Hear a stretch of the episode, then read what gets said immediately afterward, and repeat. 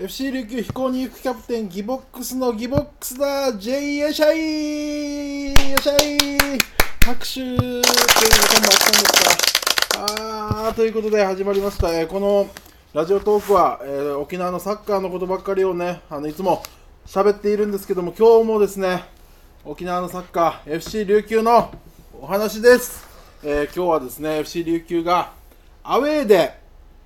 津英源金沢と対戦するということで、えー琉球がですね前節久しぶりに勝ちまして順位が19位から15位に上がりまして一方の金沢は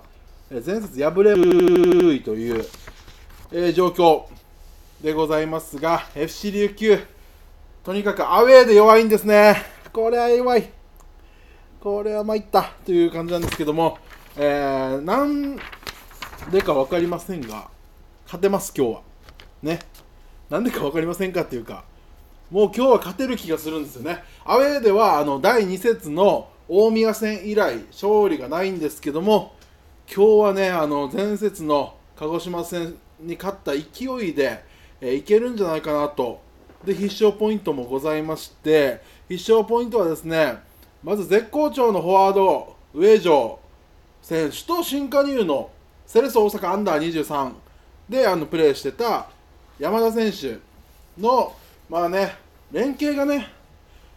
よ鍵となってくるのかなと思いまして、山田選手、この間良かったんでね、入ったばっかりと思えないプレーをね、連携面でもね、いいプレーしてましたので、ここ期待できるなと。ね、上条選手のゴールはもちろん、山田選手もね、移籍後初ゴールっていうのは見られるんじゃないかなと。J3 で 7, 7点か取ってますのでね、結構期待はできますよ。で、あとですね、左サイドの、もう僕今日一番の注目ポイントは、左サイドの徳本選手ですね。徳本選手、左サイドバック、えーやってますけども、あの怪我してまして、この前ね。で、怪我から戻ってきてから、あんまりまだね、精度がね、上がってきてないのかなって感じがしたんですよね。なので、左サイドの徳本のクロスの精度が上がれば、もうよりね、価値がね、価値に近づくんじゃないかなっていうことなんですよ。はい。えー、あとは何でしょうかね、途中出場の選手もね、今、琉球分厚いですから、えー、以前に比べるともうとんでもないね、分厚さですよ。あのー、以前がね、新聞長官だとしたら、今のね、分厚さはね、コロコロコミック、もしくはコミックボンボンぐらいですからね。コミックボンボンってもうないんでしたっけ？僕はコロコロ派だったんですけどね。はい。それぐらい今分厚くてですね、選手選手層が。で、えーまあ、おそらく途中出場で出るであろうハモン選手、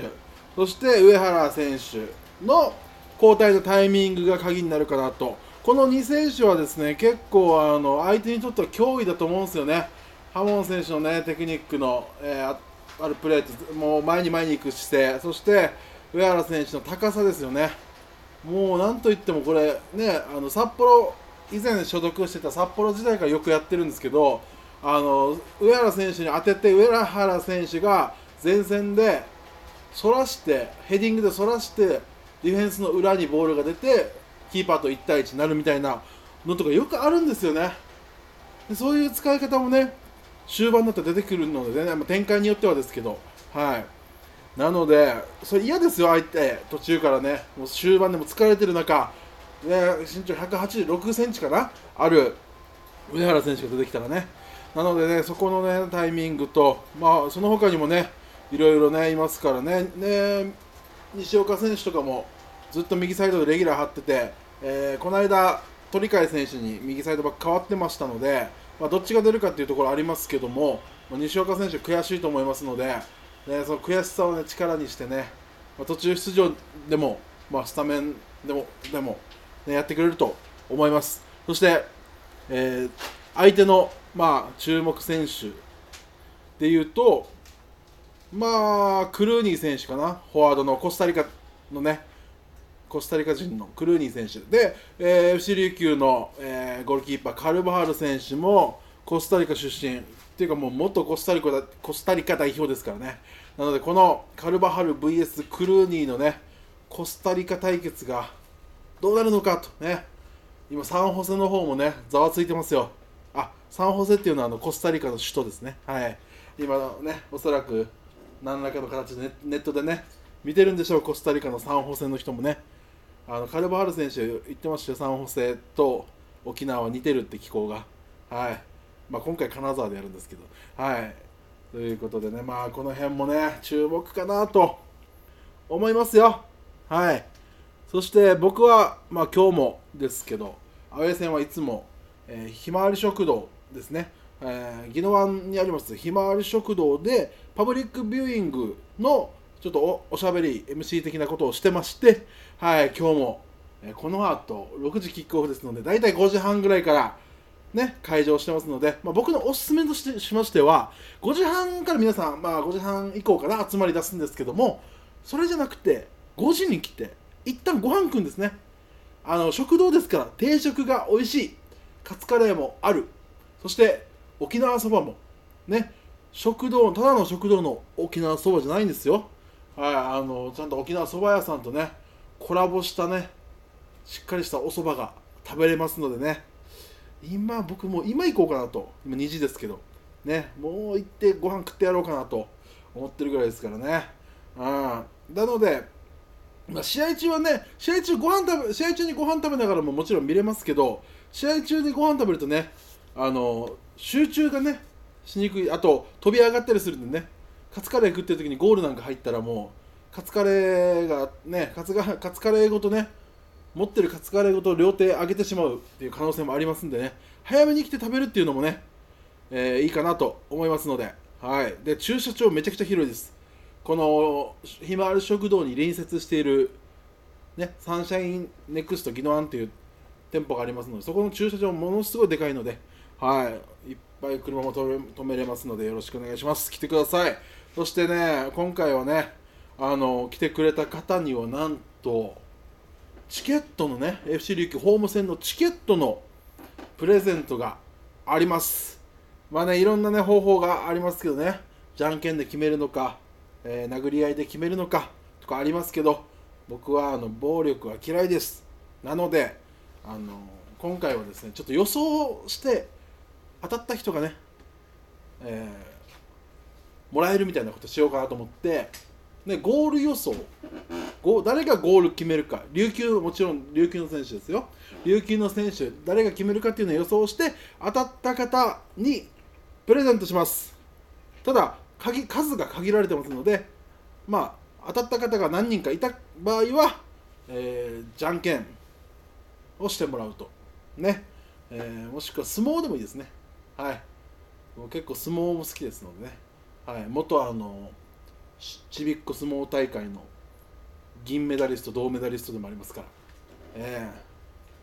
相撲でもいいです。はい。はい。